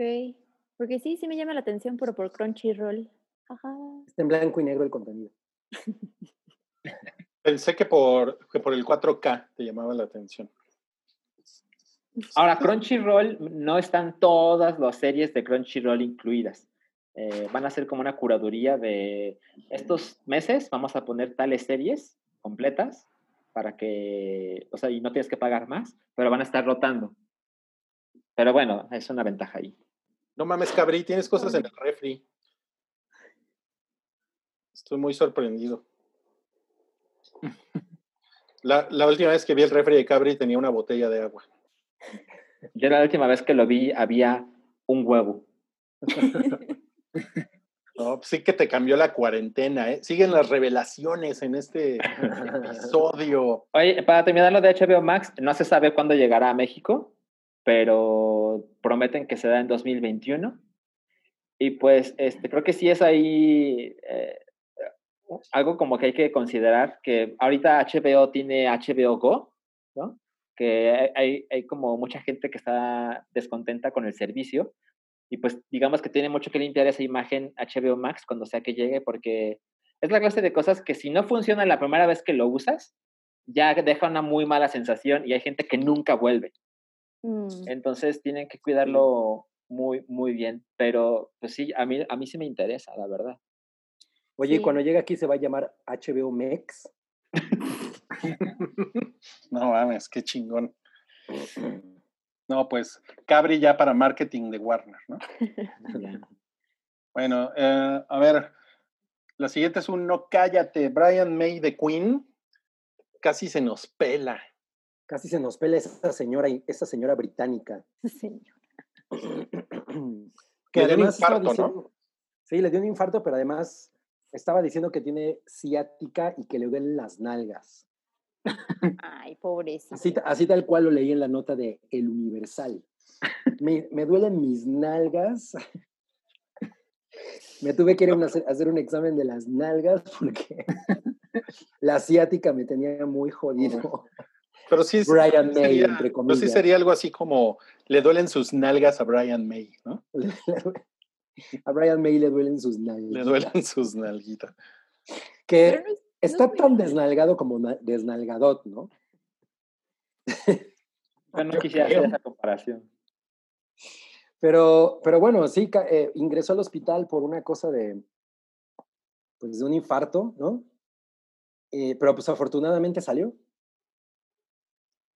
O sea, y digo afortunadamente porque pues qué chingón por él, porque pues, ya no hace nada, ¿no? O sea, o como qué hace que, que, que nosotros consumamos nada, Pues disfruta su fortuna, ¿no? ¿Eh? Exacto, disfruta su fortuna, Pues está en su derecho, ¿no? produjo la película esa horrible de Queen, Ay, se me olvidó el nombre de este. Es un cantante que salió de American Idol hace años. David Bowie. No, el, ¿cómo se- ¿no, era, ¿no era Adam algo? el Adam Lambert. Se- según yo, se van de gira juntos. Ah, claro, porque según ellos, él puede sustituir a Freddie Mercury, ¿no? Yes, según Ah. Brian May. A, a Alfredo Mercurio. Sí. Yo creo que Jason Momoa podría sustituir a Mercury. sí, güey. A ti te encanta Jason Momoa para lo que sea. Cualquier Oye, papel lo puede hacer Jason Momoa. oigan, y hay un, hay un director Scott de Suicide Squad. Wow. El, el, el chiste de Toby es, confirma ayer, David, ayer. David Ayer.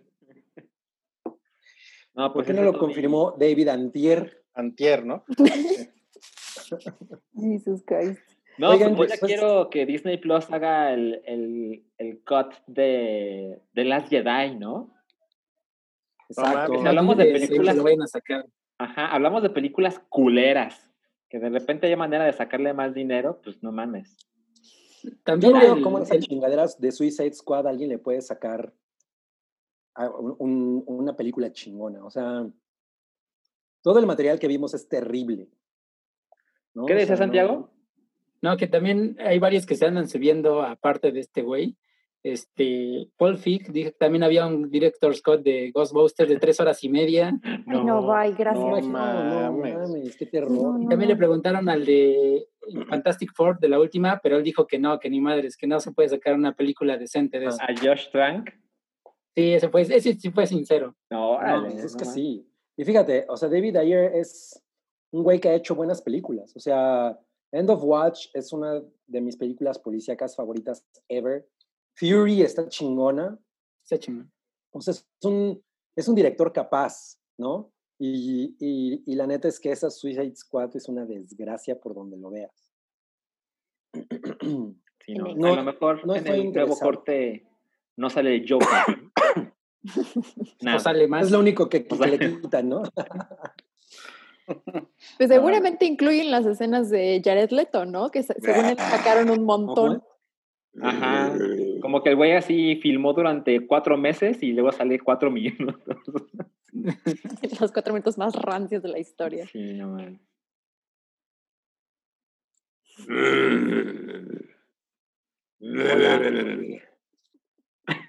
Órale, la mamá de Rui. ¿Qué les Se, viste igual que tú, Me Rui. están saludando. Hola. Mira, hazles así. Yo creo que ella hubiera hecho un mejor corte de Suicide Squad. Una mejor película en general. Una mejor película, Sí, sí. Este, Eh, eh, ella es una señora que acaba de tener un hijo. ¡Rodrigo! La deja de desinformar al Es público. joven, sí. Dice Es que eres joven. joven. Es joven. Deja de, deja de desinformar a nuestros viejecitos.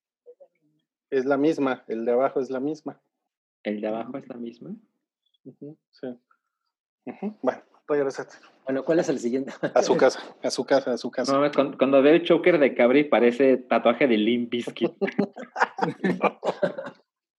No mames, qué chingón. Bueno, la siguiente le va a encantar a Cabri. Es que va a haber una secuela de Laberinto. No mames, ¿por qué? A ver, número uno, ya se nos murió David Bowie. Ujú. O sea, Y por eso ya no puede haber secuelas nunca de nada. ¿no? pues, o sea, él es una parte muy importante del original laberinto, ¿no? ¿Por qué querrías ver un laberinto sin, sin Jared, el rey de los, de Jared los goblins? Seguro van a utilizar a Tilda Swinton o algo así. bueno, entonces sí lo vería. Sí, sí. y, y Jennifer Connelly parece que, se la chuparon, ¿no? Bueno, A Jennifer. pues, Sí, ¿no? Como, eh, como que le dio polio, ¿no? Sí, está como que, como que bebe agua de esa para la plancha. Ella, es- eh, eh, Wow. ella estaba muy sabrosa. O sea, ella era, era una señora que estaba de rechupete. No, ella era una, una absoluta belleza. Sea, Pues sí, Jennifer pero las, las pinches dietas, güey, las pinches dietas. ¿no? bueno, come puras tostadas con como- aguacate. Pues no, o sea, bueno, yo no, yo no sé si, es que, Pura. güey, ya sabes que yo soy muy purista en ese sentido y Laberinto es una cosa a la que, que yo amo demasiado. O sea, me gusta un chingo esa película, pero también tengo que admitir, o sea, tenemos que admitir que gran parte de lo que le da fuerza a esa película es que sale David Bowie, trae- tiene canciones de David Bowie y ese güey hace un papel muy chingón. O sea, yo creo que esa película sin ese güey sería 60% de lo que es. ¿Por qué querría ver algo que no, en lo que no salga él? Probablemente sea como un Blade Runner. Pero en Blade Entonces- Runner 2049 sí sale Harrison Ford. Y, has- y hasta hicieron un, una CGI de, de, ¿cómo se llama? De Rachel. Pues puede Ejé. ser que hagan eso. Ah, pues sí, lo Sí. cual va a ser muy miserable. Es- eso estaría muy cabrón, sí. Pues sí, porque la verdad es que Rachel, pues, le vale madres, ¿no? Ajá, sí. Pero Y- que, se metan con David Bowie, está cabrón. No se metan con mi David Bowie. Bueno, pero otra cosa es que les ha ido bien, ¿no? A, a los estudios de Jim Henson con los remakes o, lo- o las secuelas. O sea, le fue- según yo, le fue bien a The Dark Crystal. Sí. donde no sale David Bowie. Yo, yo no escuché a nadie hypeado, ¿eh? ¿No? ¿Por tratar Crystal? No. Sí, como que yo ahí leí cosas de que, ah, no mames, está poca madre. Ok. Yo no la vi. A lo mejor debería hacerlo. Es que la original de Dark Crystal no es muy emocionante, la verdad. Pero bueno, ya, ya, ya veremos qué pasa con esta nueva laberinto. Laberinto 2. Laberinto, Más allá del laberinto. Sí, no mames. Ok, eh, bueno, eh, la veracruzana Salva Hayek. Es importante decir que es la veracruzana. Está bien rica. Ajá, porque es de Coatzacoalcos, Veracruz. La nota es que Eh, está bien rica, ¿no? Pues más o menos es la sexta persona más rica del Reino Unido. Gracias. ¿Quién es la primera? Susan Boyle. Está bien rica, Susan No, pues es la. Yo creo que. es J.K. Rowling. J.K. Rowling. Bueno, de las mujeres, no está J.K. tan Rowling rica. es como. No, pues no. Adele. Adele se puso rica. Hurley. Elizabeth Hurley sigue, sigue rica, ¿no? Ah, Elizabeth Hurley es un, No, sí. es un bombonete. Em, bueno, pero Salma Hayek ya venía de una familia rica. Ay, sí, pero como para ser la sexta persona más rica de, del Reino Unido, pues no mames. Ajá, no Es más rica que la reina Isabel. Es- la O sea- reina Isabel no está nada rica. Nunca estuvo. Jamás estuvo, exacto. No, ni en, ni en The Crown se ve chida. Ah, de Crown sí se ve chida. Cuando es Helen Mirren. Tiene su cinturita Ahí así. para que veas, le hicieron un favor, ¿no? Como a la Mujer Maravilla. No, no mames, ¿cómo eres pinche necio, güey? O sea, ¿estás diciendo que Gal Gadot es fea? Jamás dije eso. ¿Es que es desagradable? Desagral Gadot. jamás dije eso, jamás dije eso. Está bien guapa. No, no mames. Ok, a ver, vamos, vamos a otra ronda de cosas que vimos en la semana. Em, O sea, ya la noticia es que Salma Hayek porque, está estás, rica. porque estás muy, estás muy necio contra Gal Gadot. Oigan, yo, yo contraté mi, mi, mi semana de, de prueba de Apple TV Plus y pues ha sido una grata sorpresa porque empecé a ver The Morning Show. ¿Tú, tú no has visto todavía nada, eh, Salchi? No, no, solo me dio risa porque dijiste 69 pesos al mes, ni madres, quiero mi semana gratis. Pues me la ofrecieron, yo la ah, sí, tomé. está muy bien, está bien. Hay que pensar en la economía familiar. Pues sí, Por supuesto. si me, si me las dan gratis, las tomo. O cor- muy Bueno. Y lo, y lo disfrutaste mucho. Mi mamá me ve con una cara muy... sí, estás muy decepcionada, ¿verdad? Sí.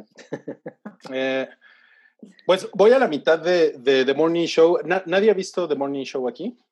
No. Yo solo he visto el show de Joe Rogan. Ok, no, no tiene nada que ver. Veo shows en la mañana, pero no sé si salón. Exacto. No, pues ¿saben qué? Tienen, tienen que ver The Morning Show, ¿eh? A ver, es- yo creo que sí es una de las cosas más cabronas que he visto en el último año. O sea, sí está muy, muy cabrón, está muy impresionante. O sea, la, la producción está así, poca madre, está cabrona. Y los personajes, no mames, es, es muy impresionante ver que los personajes estén tan bien balanceados. Ok. Realmente llama mucho la atención. Es, es, la historia de este programa matutino así tipo hoy, ¿no? Eh, Ajá. y sale una... venga la alegría.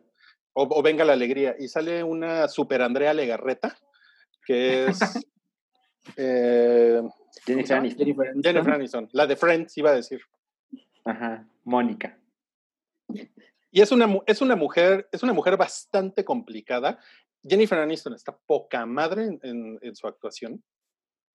Eh, es, es muy complicada porque es una diva, pero también está pasando por un, por un momento en su carrera muy, muy, muy complicado porque eh, ya no es como la misma estrella de antes, aunque es una super personalidad de la televisión, ya se ve que su carrera va en, va en declive. Y lo que sucede es que el señor este de The Office, ¿cómo se llama? El que hace la voz de Carell. Gru. Ajá. ¿Cómo? Steve Carell. Steve Carell, ajá, Gru. no. Solo lo conoce como Guru. Gru, sí. Eh, cuando, cuando en los, prim- los primeros 10 minutos del primer episodio te enteras que al güey lo, lo acaban de despedir del, del programa. Ah, Aunque es un güey que ajá. lleva 15 años haciendo el, el programa. Y es como si corren a Ernesto La Guardia de, de hoy, ¿no? Haz de cuenta, haz de cuenta. Es un super Ernesto La Guardia, ¿no?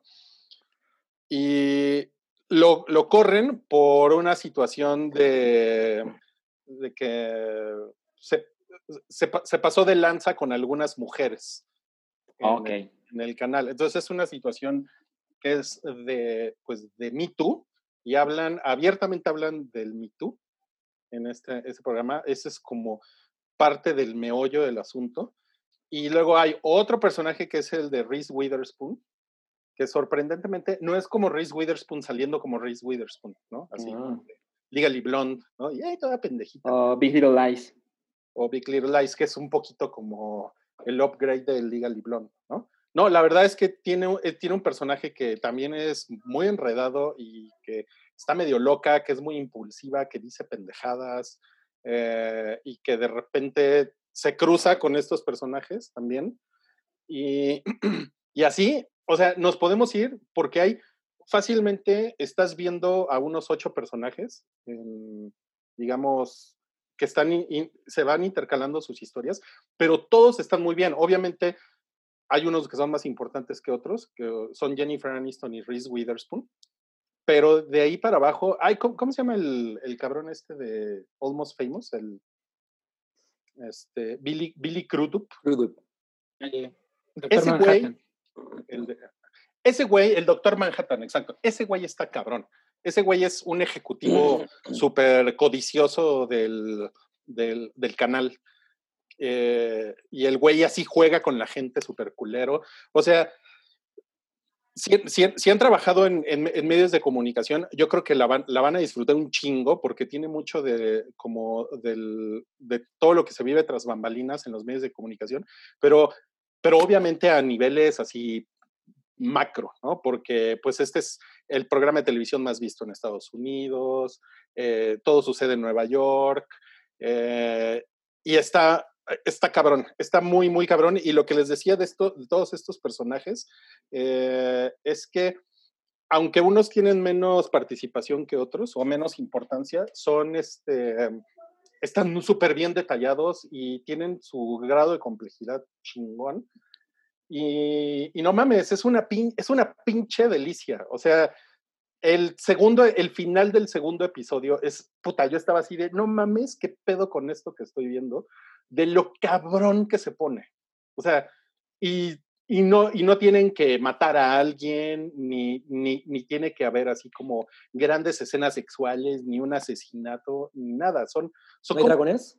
Son como pura, ¿qué? ¿No hay dragones? No, no no hay japoneses. No, ahora por Game of Thrones. Ah, ya, ya, ya, ya, claro, claro, claro. Y entonces, sí, la verdad se la recomiendo un chingo. Y, y si tú, Salchi, ya estás pagando tus, tus 69 pesos al mes. Sí, la verdad es que pues, estoy bien, güey. Se me ha ido ahí los meses de la suscripción. Sí, creo que sí lo, sí lo debes de, de aprovechar. Y pues yo no, yo no la puedo ver en la, en la tele, pero pues verla en la laptop con audífonos está chingón. Eh, y algo también que está muy chingón, o sea, está, muy, está muy bien producida, les decía, y de verdad está filmada, pero, pero, o sea, está muy, es muy bonita como, como la filmaron, pero una cosa que me gusta mucho es que no se trata de eso, o sea, como que no, no se trata de una serie que se ve poca madre, ¿no? O, que tiene un soundtrack así tipo Stranger Things, que depende mucho de las canciones, ¿no? O sea, que como que dices, Ay, mira, la verdad es que no está, no está tan cabrona esta escena, pero como le pusieron una canción muy chingona, como que la escena levanta cuatro o cinco veces, ¿no? Y eso es una cosa que me he dado cuenta de, de esta serie. Realmente no, no depende ni de, ni de verse preciosa y perfecta, ni depende como de una musicalización así súper cabrona. O sea, va armando la historia de una manera muy chingona. Voy apenas a la mitad de la primera temporada y no mames, o sea, la estoy disfrutando cabrón. Muy cabrón. Qué chingón. Eh, sí, hay muy pocas cosas aún en Apple TV Plus, ¿no? Pues mira, yo ya, yo ya me puse ahí con, con un, como en, como en mi lista, ver la de la del chile de Cabri, Jason Mamao. ¿Cuál? Se llama Sí. ¿Sí? Ah, sí, sí, sí, claro. Sí, sí, sí. Sí. ah, sí, sí, sí. No, bueno, Cabri ya, ya la vio mil veces, ¿no? No, pues sí, no más, porque ese güey, ese güey le queda cualquier papel, ¿no? Porque, porque es imponente. Él va a ser el biopic de AMLO. eh, vi un episodio de Amazing Stories, que también está en, en Apple. Ah, no mames, ¿qué tal está? Está muy cursi el episodio que vi, pero está chingón. Y Lo, otro que no me gustó es que sí parece un anuncio de Apple, el, el episodio. Porque, pues, se imaginarán que cada vez que sale alguien tienen que usar iPhone, con un teléfono. Como, como las películas de Bond que distribuía Sony, ¿no? Exacto. O como Spider-Man con su. Ajá, que dices, no mames, a nadie le gustan las Bayo. Ajá. Y, y, el pobre Peter Parker con su Bayo, así. sí. Sí, es un poco, es el, el feeling que me dio, así de güeyes con los eh, AirPods, ¿no? AirPods. Así, viendo su iPhone. Mm, bueno. Ya. Pero eso me pasó con Amazing Stories, con, con, con The Morning Show no. Y de- como que The Morning Show tiene, como que tienen suelta la, la línea editorial y pueden hablar de la competencia y pueden hablar, o sea, hablan, hacen referencias a Disney, a HBO, o sea, como que está muy, está muy chingón eso, ¿no? Y Am- Amazing Stories, pues está bonito el primer episodio, pero está muy cursi y es el único que he visto, entonces no les podría decir más. Y hay una de- del chamalán también, que también ya me puse ahí en mi lista. Ah, sí, sé que existe, el chamalán. Y la de Snoopy en el espacio, que también quiero verla porque soy fan de Snoopy. No, bueno, eso explica tus cervezas. Estúpido en el espacio. Pinche maricón. Pinche cervezas de maricón. Cabri vio Mystify. Oye, sí, eh, un día sí dije, ¿Y al, no, y pues al tengo- final se muere? Sí, al final se muere. Tengo, tengo ganas de ver esto. La verdad es que no sabía qué esperar.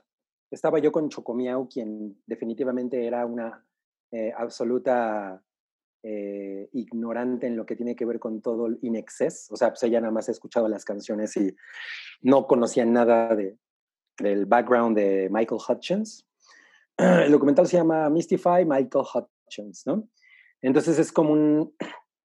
Yo no sé si los fans, fans, porque yo nunca fui fan, fan de In Excess, pero pues al final es una banda muy representativa de los 80 y probablemente principios de los 90. Pues es una canción, Mystify. Sí, es una de las canciones de, de, de, de In Excess. Eh, pero está bastante chingón.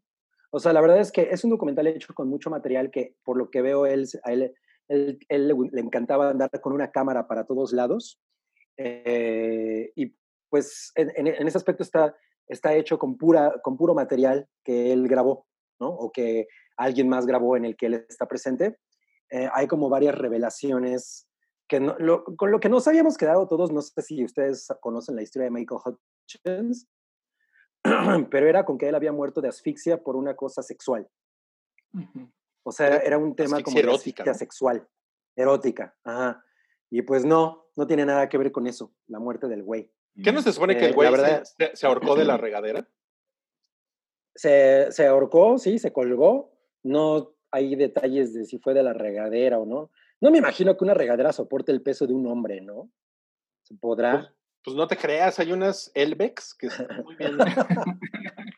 De- ¿A, a Ese- Jason qué mamá buena- o no? Qué, qué buena. A lo mejor el Aya Wood, sí. A lo mejor el espíritu sí. Ay, no, es Elijah Wood, claro. Bueno, la cosa es que este güey, eh, híjole, no sé si decirlo. ma- Me gustaría que más bien la gente lo descubriera. Si ustedes son como fans, ya sea muy, muy, muy, muy melómanos, o les gusta la música de los 80, o simplemente les gustan los misterios de las celebridades, la verdad es que yo creo que el documental vale mucho la pena porque hay cosas que no, que definitivamente no, yo no sabía sobre ese güey. Y, y es como un, como que te abren los ojos así, de cómo, de alguna manera, cómo funciona el ser una estrella de rock, ¿no? De, de quién, está, quién es capaz de aguantarlo y quién no. Y, y también otra cosa que está bastante chingona es como la, la, la manera en la que él desarrolló sus relaciones con, pues, con sus diferentes mujeres, entre ellas Kylie Minogue, quien fue básicamente la que logró que este documental saliera a la luz porque ella apoyó muchísimo. Y la, y la parte con ella es una pinche maravilla. O sea, el güey era un hedonista muy cabrón, muy, muy cabrón. Y le pasa algo que es probablemente lo peor que le puede pasar a un hedonista, que es algo que nadie sabía. A- Él, él- él le pidió al- a, a la que era su novia en ese momento, que es, la, es Elena Christensen, la mujer que sale en el video de Wicked Game de Chris Isaac. Le pidió que por favor guardara el secreto. Él guardó el, ella guardó el secreto hasta ahora. Y lo que le pasó a ese cabrón, no mames. O sea, eh, tuvo un accidente que, güey, fue una cosa así. No me imagino cómo. eh, no me imagino. Es que, es que no lo voy a decir. Tienen que ver el documental para averiguarlo. No mames. Que sí, que sí es una cosa así muy culera para alguien que tiene una vida hedonista. Ok, ok. Pero bueno, al final el güey no se ahorcó por, por un tema de sexual, se ahorcó porque pues el güey ya no, ya no aguantaba todo lo que estaba pasando. Y, y el güey dio horas antes señales, hizo llamadas, eh, o sea, hubo, hubo como muchas manifestaciones de que el güey estaba a punto de hacer algo y la gente que lo rodeaba no supo leer el mensaje. Entonces, pues ya al día siguiente lo encuentran muerto en, en el hotel, creo. Así como Mm. Anthony. No mames, qué cabrón. Pero bueno, está bien. ¿Dónde lo viste? Muy, en, está en Netflix. Ok. Ajá. Sí, sí, sí, sí vale la pena. No, pues sí lo, sí Yo lo- digo, Chocomio que no... Ya. Te, te perdemos, Cabri. Cabri Robot. Ujú, Ya se trabó. Ya se trabó Cabri Robot. Tiene. Sí, o sea, les decía que... Ya, les decía que Chocomiao que no tenía la menor idea de qué pedo con este güey. O sea, yo le dije, mira, si está aburrido lo quitamos, ¿va? Ah, va, porque yo tengo ganas de verlo. Lo vimos y no, no nos levantamos para ir al baño en, la- en las casi dos horas que dura. Oye, ¿y tenías llena la vejiga? Sí, y mi bombita esta que traigo aquí colgada. No mames, güey. La Yo quería evitar- revelación. Yo quería evitar el tema de la bombita, pero se me, se me olvida que estamos en el hype de las revelaciones. Me temo que la, la bombita ya se liqueó. Bueno, espero que se liquee en el internet, no que se liquee. de- Claro, claro, claro. Es preferible eso. Ok, em, Es preferible. pues salieron ocho minutos de gameplay de The Last of Us 2. ¿Alguien los vio? Sí, los vi, están bien chingones. ¿Eh? A ver, a ver, Sí, cuéntanos. sí pues nada más eso sí, este, como una escena de cuando este, se llama Ellie, la protagonista, ¿verdad? Sí. Sí, Ellie se infiltra en un hospital, pero no sé, está, el, el gameplay se ve chingón, está muy fluido. Sí me dieron un, chingo de ganas de comprarlo de así el, el primer día. Cumple el cometido. Sí, sí, claro. Es, la verdad es que yo vi el. Es que ayer hubo un. eh, Sony le llama un State of Play, que es como sus comunicados en línea, los hacen en vivo. Y hace poco mostraron uno de Ghost of Tsushima, que es su otro gran juego para terminar con el Play 4. Y este.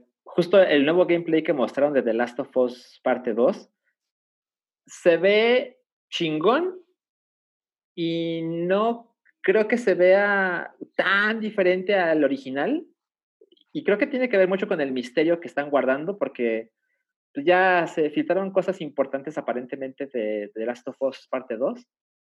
Eh, pero, pero claramente el estudio está intentando mantener el mayor secreto posible. Y, y por eso creo que aún, aún no hemos visto como cosas significativamente, significativamente nuevas en la secuela. No sé qué está haciendo Cabri, parece que está haciendo un video musical. Está, está jugando a Requiem por un sueño. Sí, Va a vender la, la tele ¿no? de su mamá. Este, pero, pero no tengo ninguna queja con eso. Y, y evidentemente el gameplay del juego original era muy chingón, pero también estaba combinado con que la historia estaba, estaba muy cabrona. Aprecio muchísimo que incluso el estudio menciona, en la, en la escena que mostró ayer, menciona un poquito el secreto con el que termina el primer juego, pero son muy cuidadosos y no decir la revelación, porque si tú no has jugado The Last of Us 1 y tienes la suerte de no saber en qué acaba, no mames, eh, date prisa, porque han pasado los años y ahora que va a salir la secuela, esto se va, va, va a aparecer Sí, más ¿verdad? y más en el Internet. Entonces, es mejor que, que uno lo, lo experimente por cuenta propia. Pero sí, estoy muy pinches prendido. Sale el 19 de junio, quedan dos semanitas, un poquito más. A ver si ya nos regresa nuestro episodio Los culeros de Sony. No, no, no pasará. Pinches güeyes, pinches abogánsters. Bueno, eh, el, el Superman de Henry Cavill no está muerto, dicen por ahí. Pues no, va a tener más participaciones en otras cosas, pero nadie sabe en qué. O sea, por ahí estaban, Shazam o algo así. estaban especulando que en Shazam o que en Aquaman 2 con el fantástico Jason Momoa. No mames, el fantástico. Lo peor de todo es que yo ni siquiera soy fan de Jason Momoa. El fantástico señor Jason Momoa. Pero bueno, todavía no saben en qué va a salir, pero mira, para que veas, a Henry Cavill le quedó muy bien de Superman. Sí, con todo y su bigote. Oye, oye, Olga, ¿tú, ¿tú con quién te bañarías? ¿Con Henry Cavill o con Jason Mamao? No, con Henry. Ay, no, ni lo dudo. No, ¿En serio? quién? ¿Por ¿Con qué? con Henry Cavill. ¿Qué tiene de malo Jason Mamao? No, pues no tiene nada de malo, más bien todo lo bueno que tiene Henry Cavill. ¿Ah, sí? Que- es lo que. Neta, Tiene muy buen core. Es que, sobre todo, tengo su imagen como de Witcher. No es el mejor Witcher y detesto esa peluca blanca que le pusieron o grisácea. Horrendo. Ajá. Pero, madre mía. Es. Ay, Jesús, No asunta. No, ay, O sea, sí dejarías Oye, que jabonara. las horas que el quieran. Ya ya se el saquito. Ya le dio calor. No te Oye, ¿quién- hijo. ¿Quién tiene mejor peluca? Eh, ¿Tom Cruise como Lestat o Henry Cavill como en The Witcher? No, qué difícil pregunta. Creo que Tom Cruise. ¿Quién dijiste peor? O sea, ¿quién, tiene- quién- quién tiene la mejor peluca? Ah, la mejor peluca. Híjole, no. A ver, güey. No, esa- tenemos que hacer esa encuesta. Sí, no. Oigan, eh, bueno, La- perdón, ¿alguien iba a decir algo? no, que la de Tom Cruise está fatal, nada más iba a decir. Ah, ok. Sí. Ok, Bueno. cu- ¿qué era lo que ibas a decir? Lo que iba a decir es que Santiago vio una cosa que se llama Ya no estoy aquí, de Netflix. Sí, ayer la, ajá, ayer les estrenó esta película, es del director Fernando Frías, su segunda película, y fue la que ganó eh, mejor largometraje mexicano y premio del público en el Festival de Morelia el año pasado. No tuvo este, corrida comercial, pero estuvo festivaleando y hasta apenas estrenó en Netflix. Es la historia, como, es como un- una historia de coming of age, este, lo que se desarrolla en en un, como podría ser el equivalente a los guetos en Monterrey, en- dentro de la cultura que ellos llaman la, eh, colombiana. Y este es una historia de un niño, bueno, un adolescente que es el líder de una, de una pandilla local de, que cuida puros chavitos menores a él. Y un día, por azares del destino, se encuentra en el lugar equivocado, con este, en, el, en el momento equivocado, y tiene que salir huyendo del país porque unos narcos lo, lo amenazan por matarlo, a él y a su familia. Entonces se va a Nueva York y ahí empieza a tratar de, de rehacer este, su vida, él solo, pero su familia se quedó en Monterrey. Es una historia acerca de la migración, de la, de la soledad y sobre la búsqueda de tu identidad como, como adolescente mediante la música. Este güey se, cuando se va a Nueva York es totalmente desadaptado, no tiene nada con qué eh, conectarse ni con nadie porque nadie lo entiende, ya sea en su idioma, en su forma de vestir, ni tampoco, digo, la música que escucha. Todo el mundo lo tacha este, de una rareza y le empieza a pegar la nostalgia de, de, este, de su familia, trata de, de localizarlos, aunque le dijeron que ya nunca se volviera a comunicar con ellos. Es, algo es una historia muy triste, pero también este, es una cara de las películas mexicanas que pocas veces se ve. Todos los actores son, este, son, bueno, no son actores, son gente que de los mismos barrios de Monterrey que encontraron y, este, y lo hacen muy bien. Eh, está muy, muy bien este, filmada, está muy bonita y si la ven, quédense hasta el final porque hay una escena después de los créditos con todo el cast que está, está muy, muy padre. La que está mejor que bastante. Chicariotes. Sí, es mucho mejor. Para mí sí. Órale, qué cabrón. Veanla, vean, denle una oportunidad. Oigan, en, en, en Netflix se estrenó también la semana pasada una cosa que se llama Control Z. Que aquí no hablamos de ella porque es como. Como que Como no, rebelde, somos el, ¿no? no somos el público. Es como élite, según me informaron. Pero que no está tan mal. De hecho, vi el primer episodio y me, pues, me dio huevo. Yo soy un señor. Pero te encantan no, tus es todo lo contrario. telenovelas. Me encanta mover qué. Te encantan tus telenovelas de adolescentes. Ándale. Ya un hijo inmaduro. Así. Bueno, pero ya es- es- estoy cambiando. Si tú pudiste tener un hijo, yo puedo cambiar. en 10 semanas tuvo un hijo. Y bueno, ya para despedirnos, Salchi nos va a platicar de Snowpiercer. Ajá, es una serie que compró los derechos de, de transmisión Netflix, no, es, no la hizo Netflix. Eh, se llama, es, es- es la, película, la serie se llama Snowpiercer, que está inspirada en una novela gráfica francesa y también en una película que dirigió Bong Joon-ho, que la película es de 2013, es, es- recién. Ay, cabri. Está haciendo como ¿Qué es lo más que has perdido en un volado? ¿no? este, es una serie que se transmite en un canal de televisión en Estados Unidos y como pasa con AMC y con Better Call Saul, eh, simplemente Netflix la pasa un poco después. Me parece que Netflix la pasa una semana después que en la televisión de Estados Unidos. En este momento hay dos episodios, pero van a estar soltando un episodio a la semana. Y la sinopsis es, Snowpiercer es, el, es un tren que construyeron algunas personas luego de, digamos que el, el calentamiento global se puso tan cabrón que algunas personas, aún no sé quiénes, no sé si es un grupo de científicos o no, decidieron, eh, digamos que, arrojar unos misiles al planeta para que bajara su temperatura no sé cómo funciona esa lógica, perdón, pero lanzan unos misiles que lo van a, a, enfriar y todo sale mal y el planeta se congela.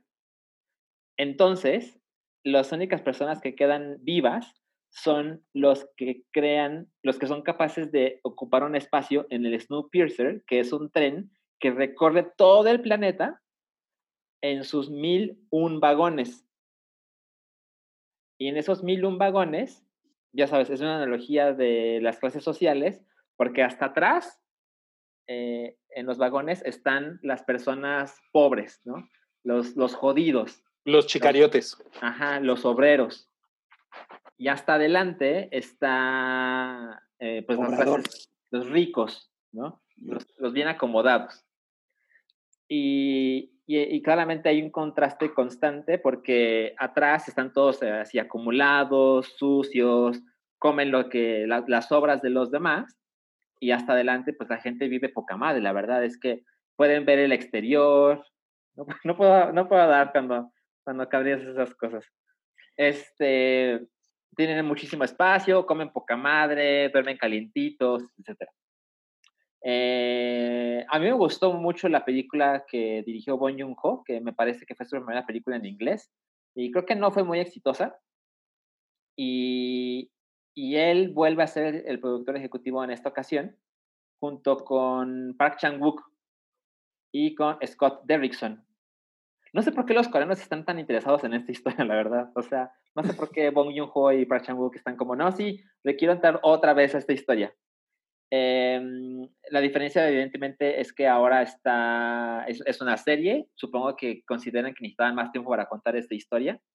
Y está protagonizada por Jennifer Connelly, quien prefiero no hablar mucho de ella, eh, porque, porque, porque, porque es bebe, agua de, bebe agua de plancha. Ella, eh, solo he visto un episodio de los dos que están disponibles hoy en Netflix. Jennifer Connelly lo hace muy bien. Y el, el, otro protagonista es David Diggs, quien fue uno de los protagonistas de la serie de Hamilton. Y él es un, eso sí les puedo contar porque no es un spoiler.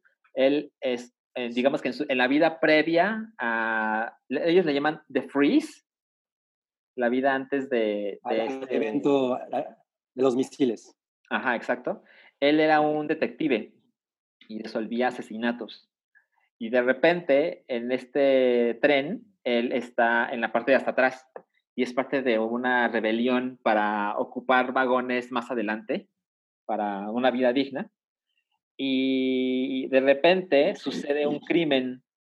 Hay un, aparece el cuerpo de un hombre que fue destazado, incluso le cortan el pene. Lo mencionan muchas veces de, no mames, es la segunda vez que pasa esto en este tren me parece que es el mismo güey. ¿no?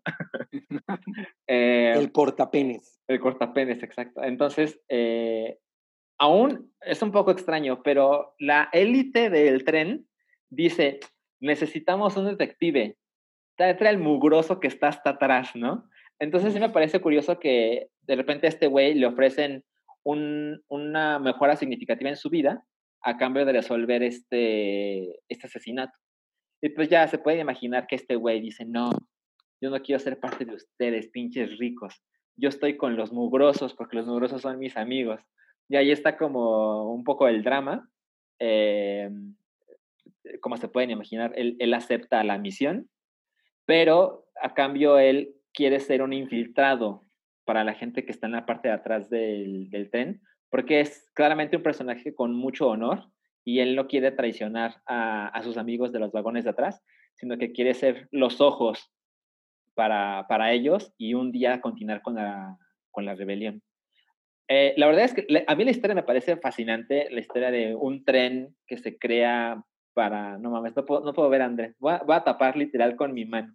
Este, está, ya, ya, no sé en qué estaba. ah, sí, me parece muy interesante la historia de el, el, planeta valió madres y vamos a subirnos a este tren. Tienen que vivir durante más o menos siete años, porque está pronosticado que en siete años el planeta se va a descongelar. Entonces, eso me parece como una idea chingona de sci-fi. Eh, como que siento que a veces la manufactura me deja como muchas cosas que desear. Pero bueno, solo he visto un episodio y pues, me voy a seguir, a ver qué tal. ¿Y qué tan desmejorada se ve Jennifer Connelly? A mí me parece que es una mujer muy guapa. O sea, evidentemente no se ve como en Requiem por, por un sueño, pero me parece que se ve súper bien. No mames. No, Oye, pero sí tiene otro enfoque al, al, de la película. Sí es, se ve que va por otro lado. ¿O es la misma, misma historia? Eh, puedo decir que sí se ve que va por otro lado. Eh, ¿Tú viste la película, creo? Sí, pero ya hace como seis años, ya no me acuerdo mucho. Ajá, exacto. Sí, me pasa igual. Eh, la película la protagoniza Chris Evans. Y recuerdo que cuando estaban en la promoción de Avengers Endgame, leí una entrevista que dio para GQ o alguna de esas revistas, y él le dijo, ¿qué es lo que más te enorgullece de tu carrera? Y él dijo, no, Snowpiercer, o sea, es la cosa más chingona que he hecho en la vida. Y, y en esa película, eh, digamos que el otro protagonista era Tilda Swinton, que tiene un personaje, ajá, que tiene un personaje que digamos que está, eh, es como el villano, por así decirlo, para no entrar en detalles. Y sí, la serie muestra que la historia es muy similar, pero tiene un giro que se revela desde el primer capítulo, ¿eh? Ah, ok, sí la voy a ver. Uh -huh, sí, es como para dar una oportunidad. Suena chingón, suena chingón, Salchi. Y ahora sí, Cabri se va a poner a hacer su. Su. Su cara como de Lars Ulrich, ¿no? Hay un, hay, un disco, ¿no? De, de Metallica que sale el güey así. no, güey. Ay, güey. Oigan, eh, pues ya se acabó el hype. Gracias. Fue un gusto, fue un gusto verlos. Fue un gusto conocer a Olgo. Bueno, yo ya lo había visto eh, a Olgo, pero vamos a decir como si lo conocemos, ¿no? que bueno, eres la mejor mamá del mundo, Olga. Sí, no mames. Gracias por acompañarnos. Espero que hayas pasado un chingón 10 de mayo.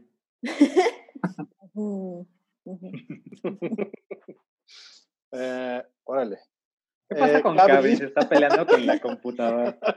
¿Qué O sea, con- se le está comiendo. ¿Qué pedo con la contrapicada de Cabri?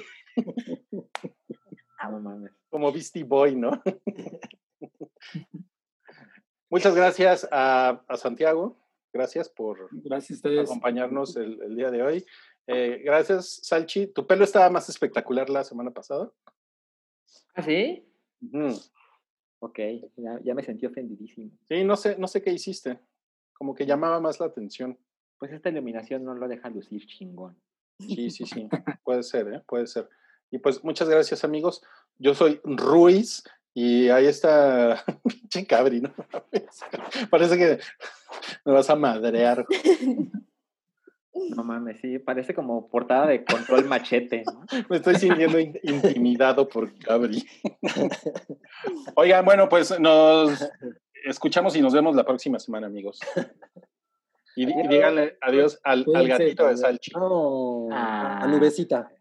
Me urge conocerlo. Sí. Bye. Ay. Hazle, hazle así. No,